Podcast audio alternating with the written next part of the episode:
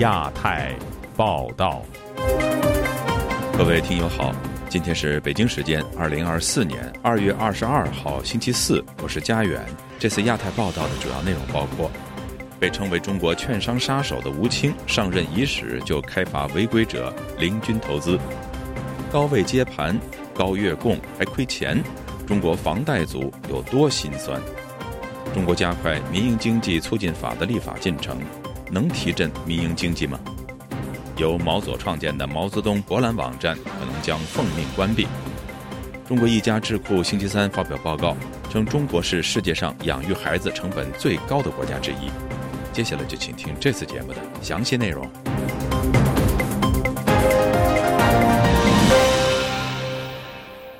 中国股市风云飘渺之际，被称为“券商杀手”的吴清，本月上旬出任中国证监会主席。上任才两天，即开出巨额罚单，处罚违规操作者。不过，中国量化巨头林军投资顶风作案，本周一开市一分钟就抛售了二十五亿的股票，遭到当局谴责。林军投资星期三凌晨发出公开信道歉。以下是记者古婷的报道。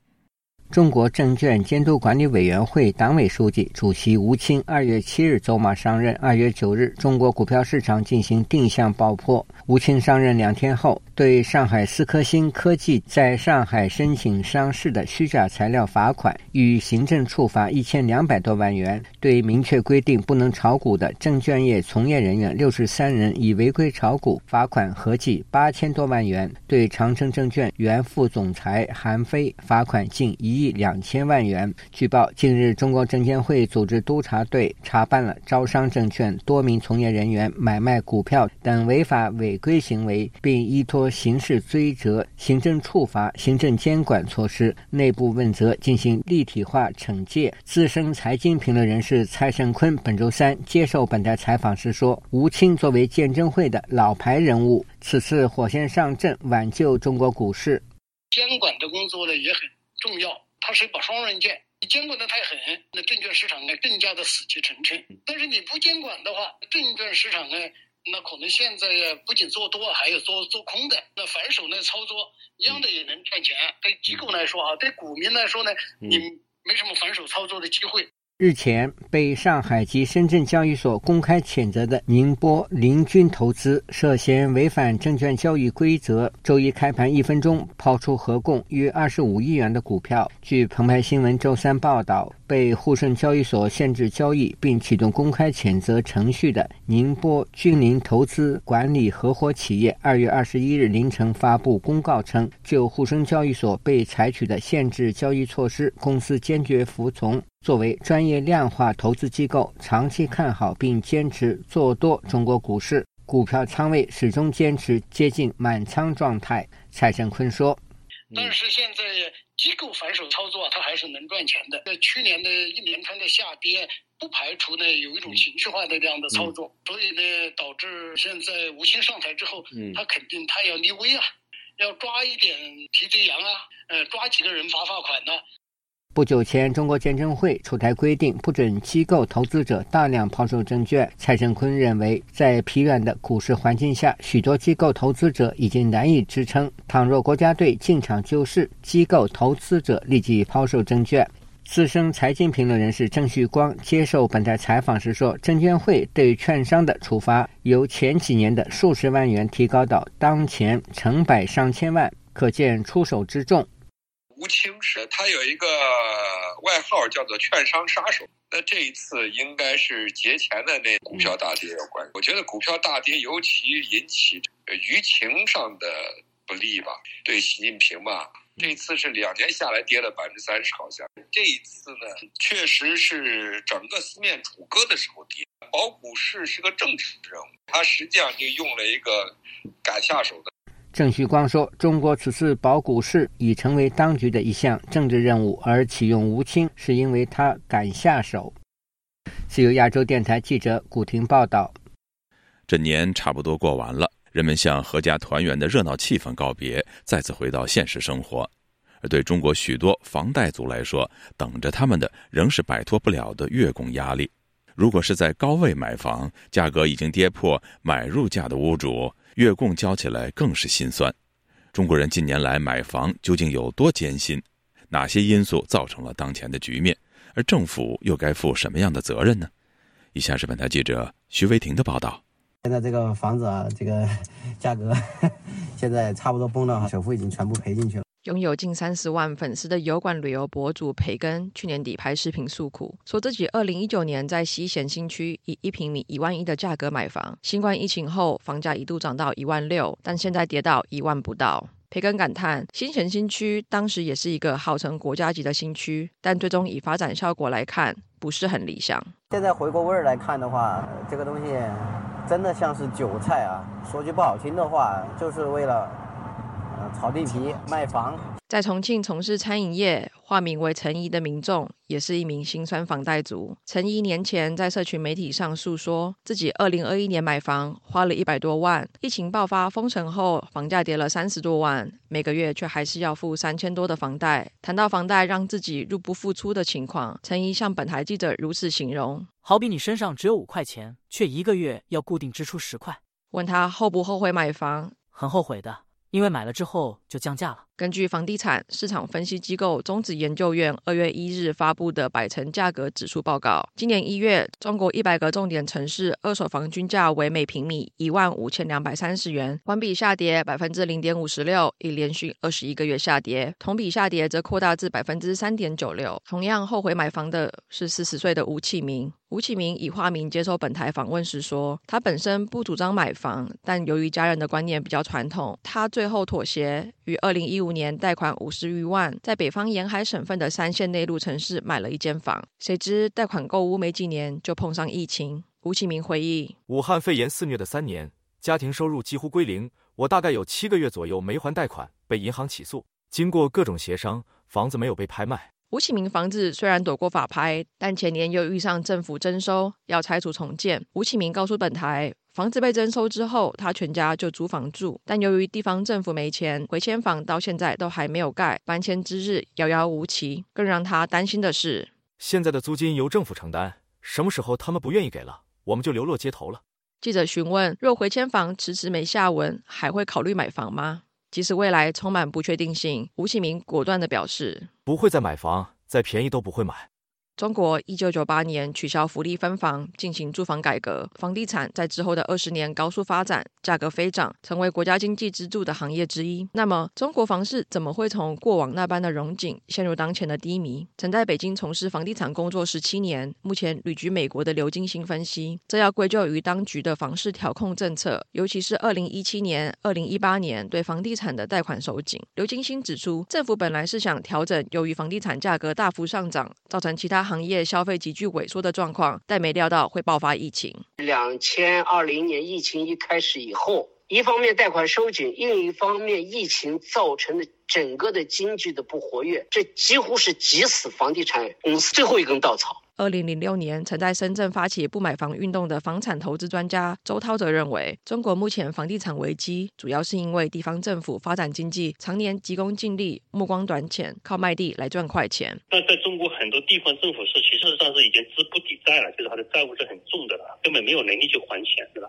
那么怎么办呢？他们就大量的卖土地，去发展房地产，卖地就很快，也不用什么成本。那么，银行与民众端是否也有责任呢？在上海从事房仲工作、见证中国房市由盛转衰的刘宇以化名接受本台采访。他认为，过去二十年中国房价不断飙涨，制造出一种未来一片美好的氛围，导致不少民众贷款买房时疏于精算自身的负担能力。你要想想看哦，如果你是生在过去二十年的房价不断的飙涨的话，你根本就不会去在乎利利润有多少，因为你你会想，大家普遍概念很简单，我今年买两百万，明年。被两百五十万，那些利率根本对我来讲不是问题的。刘金星进一步指出，在美国买房会看信用分数以及收入状况，每月贷款支出不能超过收入三分之一。但在中国不一样，个人收入不是那么透明，甚至能为了贷款买房，把部分的收入做大。周涛认为，中国房价尚未触底，因为房子还未回归自住本质。他分析，中国爆发这波房地产危机后，过去二十年房市给民众造成的买房信仰、无产权、无财富的思维也不再适用。未来房子将逐渐摆脱外加的投资金融属性，回到本来自住功能，房价也会跟着慢慢回归。那么，这个调整震动期要多久？政策的或者经济的发展有转向的话，会会好一点。否则的话，就是五年、十年才能调整到位。不过，位于台北的总体经济学家吴家龙认为，若以也曾经爆发房地产危机的日本为鉴，中国想要走出当前的阴霾，恐要花上至少二十年或甚至三十年的时间。日落的二十年恐怕是最起码的，估计可能会超过三十年。以上陈怡、吴启明中文音频是由人工智慧软体代读，刘宇声音经过变音处理。自由亚洲电台记者许威婷华盛顿报道。据中国媒体报道，中国司法部会同有关部门加快《民营经济促进法》的立法工作，以营造良好的营商环境，进一步提振民营经济的信心。中国两会即将召开，专项立法能否奏效？有分析指出，政策朝令夕改，无法挽回丧失的信心。以下是本台记者经纬的报道。据新华社本周三报道，中国司法部正会同有关部门启动《民营经济促进法》立法进程，以提振民营经济信心，为营商环境提供坚实法治保障。报道还指，司法部、发改委、人大常委会、法工委召开的相关座谈会传达了明确信息：本次立法工作旨在聚焦依法保护民营企业产权和企业家权益，公平参与市场竞争，平等适用生产要素，中小企业账款拖欠治理等民营企业核心关切，建立和完善相关制度，进一步提振信心。然而，加快相关专项立法，真的能挽回民营经济的信心吗？旅美经济学者夏叶良分析表示，中国民营经济遭到政策的长期打压，通过专项立法来补救政策缺陷，并不能挽回信心。我不认为这个是诚心诚意的，这种做法呢是非常愚蠢的。打压民民营经济几年之后呢，他采取了一种补救措施。就是他已经看到这个目前的经济形势非常糟糕，知道自己前面应该是做过头了、做错了，但是看来啊没有办法回到从前。他进一步分析说，不仅是本国民营企业家对政策的连贯性没有信心，外国投资者也对中国市场失去信任。没有这种基本的法治的保障，所以大家谁都不敢再继续的投资和经营。这种朝三暮四、颠倒黑白、讲一出来一出的这种做法，大家对这个中国的这种政府以及法治环境是没有任何信任可言。本台曾报道，随着中国面临巨大的经济压力。民营经济在遭到长期打压后，再被当局视为是刺激经济复苏的重要驱动力之一。中国当局近期亦推出一系列鼓励措施，包括去年年底中国人民银行联合八部门推出的通知，其中提出支持民营经济的二十五条具体举措。美国民间机构信息与战略研究所经济学者李恒清认为，对民营企业家而言，并不需要通过专项立法来获得保护。营造良好的营商环境，最关键在于落实各项基本法律，辨人治为真正的法治。它最重要的一个法律是什么？就是普通法。比如说，私人财产不可侵犯。民营企业家为什么没有信心啊？我干完了，最后呢被你抢走了。我干完了，被我周围的人偷走了。结果呢，我知识产权这部分不受保护。你说我还有信心吗？中国的企业家们根本就用不着你搞什么这法那。你好好的把你现有的法律真正你落实到实处，把政府无限膨胀的权利啊关回到笼子里去，这些企业家们就阿弥陀佛了。自由亚洲电台记者经纬华盛顿报道。一群所谓毛左创建的毛泽东博览网站本周二发出关闭的通知，而关闭的理由则是他们接到了有关部门的通知。该网站存放大量的中共第一代领导人毛泽东的资源和影集，外界不知道该网站关闭的真正原因。不过，另有消息说，网信办已经与相关机构进行了交涉，暂时不会关闭该网站。详情，请听记者古婷的报道。毛左网站毛泽东博览本周二突然发出通告，自2004年建立以来的二十年间，得到了网友们的热情支持和鼓励，内容得以不断充实更新。在这里，真诚地对大家说一声谢谢。关于关闭的原因，毛网并未解释，仅表示今天接到相关部门的通知，指本站所载信息不适宜传播，要求近期关闭。并要求网民抓紧时间将所需资料下载。这一消息引发毛粉们的关注，一网民在评论区留言表示，该网站最全的是教育资料，特别是影集，并感叹可惜了。另一位网民说，毛泽东博览也不适宜传播。还有的质问，究竟哪些内容不适宜传播？而相关部门究竟是谁？中国时事评论人士孙健当天接受自由亚洲电台采访时表示，仅仅是一家网站被责令关闭，难以判断当局的意图。他说：“它不是成规模的、成系统的，只是个别的出现一个问题，代表不了他们什么想法。即便是左的一些个东西触碰他的底线了之后，他也会处理掉。”并并不能代表它是是方向的转变，应应该可能性不大。网民高山好月望留言写道：“保存好资料，以后形势好点了再新办一个。”还有网民说，毛泽东博览网站资讯已无法下载，建议把网站转到中国境外。转移到中国境外，在中国境外的 X 网站有网民留言和上传图片说，在北京的地铁车厢内常见的明星广告被共产党塑造的革命烈士董存瑞炸碉堡等画像所取代。孙健说：“我也看到这个了，这个是是不是统一的？你看全国的形势，其他地方是不是跟进？嗯，呃，包括湖南的这个解放思想。”是吧？是不是全国统一都要这样做，还是只是一个地方领导为了个人的官职而做的一些个噱头？现在就是群魔乱舞的一个时代，它没有一定的规则。关注国共历史的香港城市大学哲学博士徐全接受本台采访时说：“自中共十八大以来，官方把一九四九年以来以文革划线的前三十年和后三十年等量齐观。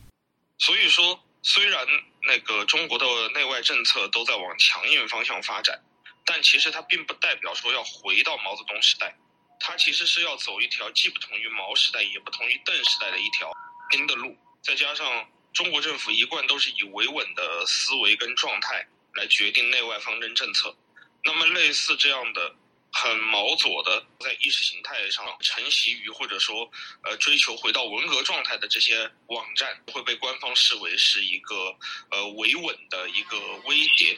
官方取缔左派社团并非首次。本台曾报道，二零零八年十一月，南京大学一群学生向校方申请注册马克思主义阅读研究会，遭到校方无故拖延，乃至纵容校外势力对学生的暴力镇压。其后，北京大学马克思学会被禁止，中国人民大学的星光平民发展协会遭到强制改组。自由亚洲电台记者古婷报道。中国一家著名智库星期三发表报告说。相对于人均国内生产总值来说，中国是世界上养育孩子成本最高的国家之一。同时，由于养育成本高、女性难以照顾家庭和工作等原因，中国人的平均生育意愿也几乎是世界最低的。今天，本台记者凯迪的报道。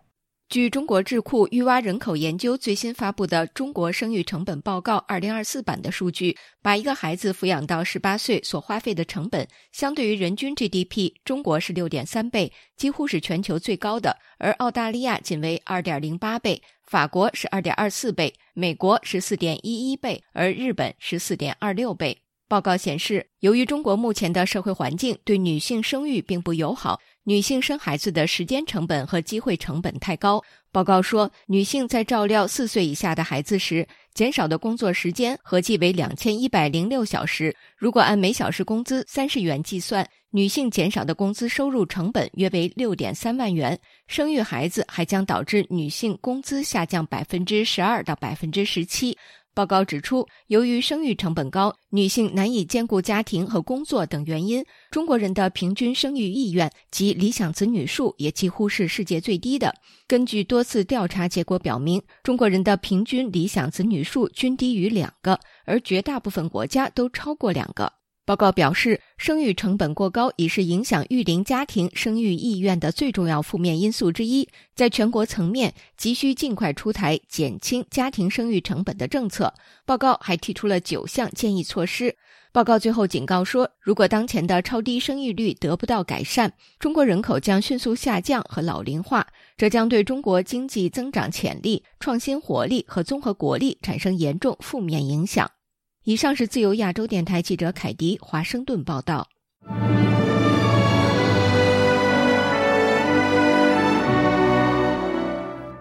因间谍罪被中国法院判处死缓的澳籍华裔作家杨恒军决定放弃上诉。家属表示上诉将会影响杨恒军治病但强调放弃上诉并不改变他是无辜的事实。有观察人士敦促澳大利亚政府向北京施压争取让杨恒军保外就医。以下是记者高峰的报道：北京一名基于安全考量要求匿名的法律界人士以书面向本台证实，澳籍华裔作家杨恒军已放弃就间谍罪判刑提出上诉。他说：“杨恒军患有严重肾病，目前身体状况恶化，当务之急是确保他获得适当的治疗。”杨恒军的家人则透过声明表示，放弃上诉不会改变杨恒军是无辜的事实。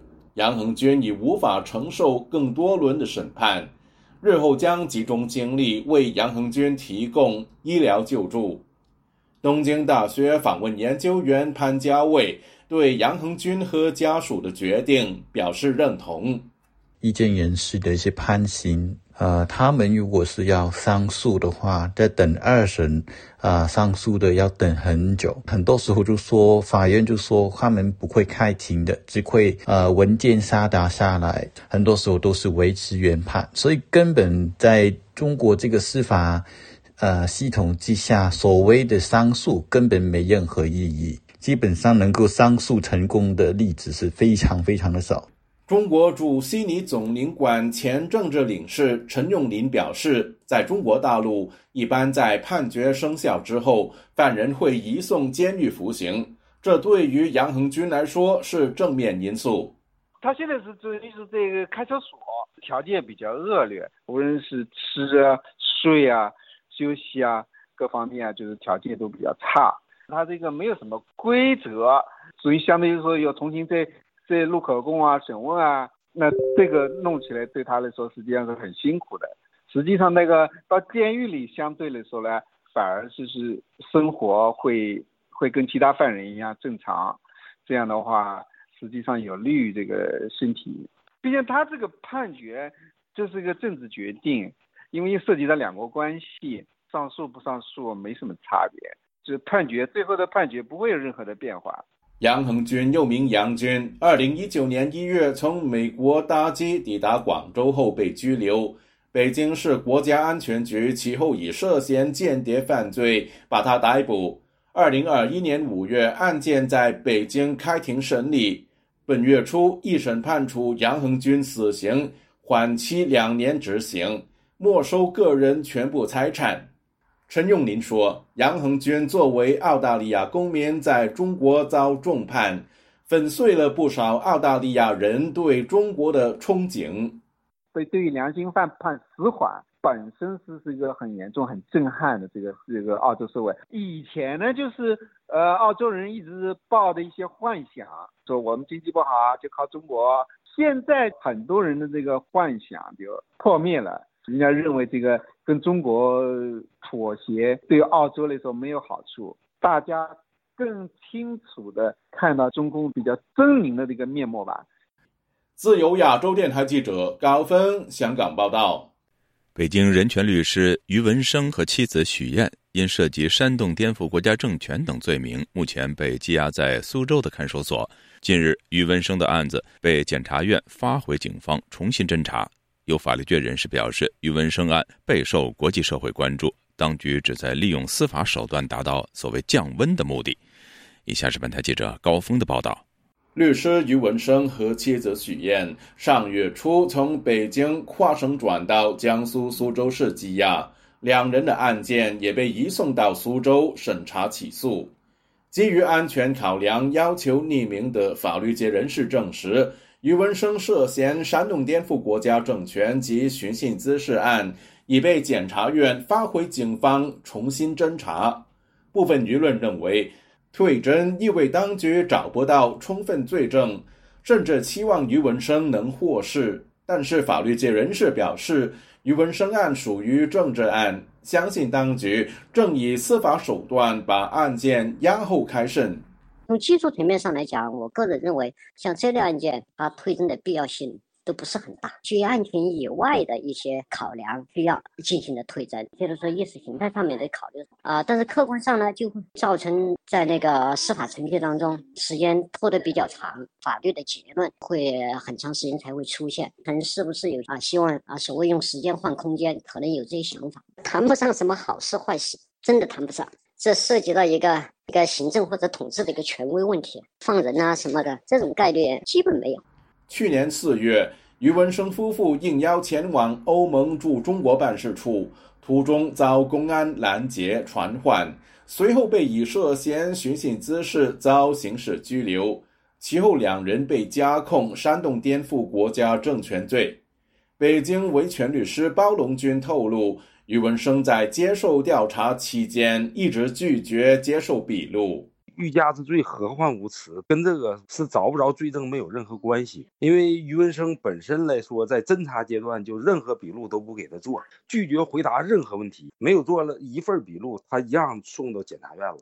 最最后呢，他从网上，尤其从推特上收集的余文生的一些一一些。呃，言论作为他寻衅滋事的证据，结果呢，这些言论现在又变成煽煽动颠覆了，这个跟那个找不着证据而退真没有半半毛钱关系的，我认为。根据中国法律规定，检察机关对于公安机关移送的案件，如果认为证据不足，可以两次退回补充侦查。包龙军相信。当局把余文生案退侦和搜寻罪证等因素无关，因为他有两次退侦嘛，就是能尽量的把程序变变长，他就尽量变长。可能是因为国际舆论了，嗯，跟欧盟了等等这些关系，他有意的要降降这方面的关注度。时间长了，可能关注度低了，他们再再做出判决，就是相对来说对他们更有利。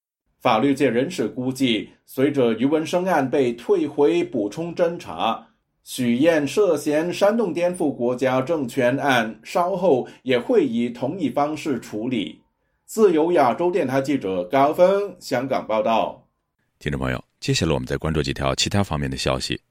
台湾驻美国代表于大雷星期二接受了公共电视新闻网的采访，他在专访中指出，台湾与美国的关系坚如磐石。由于台湾获得了美国跨党派支持，在即将举行的美国总统大选中，无论是哪一位候选人赢得选举，台湾都有信心与华盛顿以及美国国会紧密合作，确保台湾的防务能力。中国进出口银行副行长出任世界银行首席执行官。本周二，中国财政部在官网上指出，世界银行已经宣布。任命中国进出口银行副行长张文才担任世界银行常务副行长兼首席执行官，主要负责机构战略规划、预算、资讯技术服务和制裁体系等要务。中国人权律师唐吉田自二零二三年十一月起遭中国当局强迫失踪。据维权网消息，唐吉田的女儿唐正琪二月二十号于日本东京病逝，得年二十七岁。唐吉田律师关注组就此呼吁中国政府尽快解除对唐吉田的非法监禁，归还唐吉田的人身自由，同时希望基于人道主义考虑，允许唐吉田出境日本为唐正奇办理丧事。遭中国当局重判十二年有期徒刑的人权律师丁家喜，在近几个月被移监至湖北江北监狱。丁家喜的妻子罗胜春。本周二，与社媒平台 X，也就是原来的推特上发文指出，自入监后，丁家喜被单独关押，没有通信权，以及被要求每天写作业。菲律宾和美国于十九号进行了联合空中巡逻，多架菲律宾战机和一架美国轰炸机一起飞越南海。而早在一个星期以前，菲美两国海军就因为该地区领土争议引发的紧张局势而举行了联合海上演习。听众朋友，这次的亚太报道播送完了，谢谢收听，再会。